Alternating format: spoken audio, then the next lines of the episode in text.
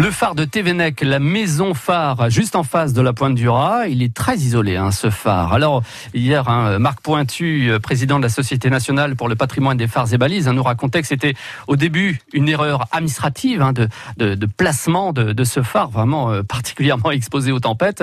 Aujourd'hui, attention, écoutons bien euh, Marc Pointu, ce phare a pour réputation d'être hanté.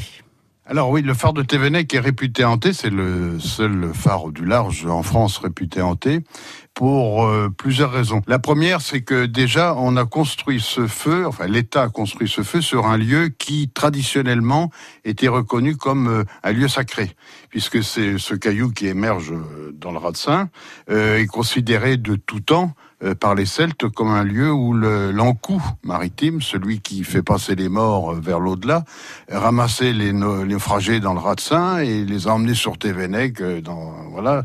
Donc tout ça est très mystérieux. Donc c'est un lieu maudit. Quand l'État a voulu construire un phare sur ce caillou, tout le monde dans la région a dit c'est interdit, c'est pas possible, on le fera jamais. L'État s'en est pas occupé parce qu'évidemment il avait besoin de ce phare à cet endroit-là. Donc, il a forcé un peu les événements, il a doublé les primes, il a recruté, hein, il a, les maçons qui travaillaient à Armen par mauvais temps étaient dirigés sur le chantier de Thévenec. Mais quand ils étaient sur le chantier, bah, ils entendaient des voix. Euh, quand ils revenaient euh, sur le chantier le lendemain matin, dans la nuit, les, ce qu'ils avaient posé ici ou là avait été déplacé. Enfin bon, il y a eu tout un tas d'histoires qui ont été inventées, qui ont été reprises après par les premiers gardiens, parce qu'eux-mêmes, euh, ils voulaient pas trop y aller.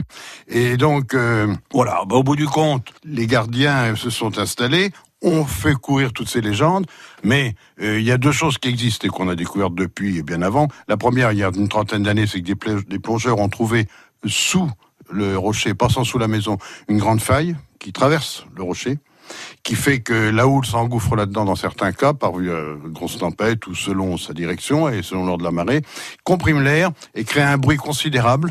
Et la deuxième chose, c'est parce qu'on parle des criériennes à Thévenec, les âmes qui crient dans la nuit, et qui criaient va-t'en, kersuite en breton, bon très bien. Euh, les deux nuits par beau temps, euh, tous les goélands de la région, ou à peu près, viennent nicher à Thévenec. Et les goélands, ils ont cette particularité de se chamailler entre eux en permanence, de crier très fort, d'avoir des cris qui sont pas loin des, cris d'enfants, des cris d'hommes euh, auxquels on arrache des plaintes. Donc, mais quand vous en mettez 100 ou 200 ou 300, ça devient un, énorme bruit. Alors évidemment, on peut imaginer que peut-être ce sont les cris des, des, des âmes ou des, de ceux qui ne veulent pas passer en enfer.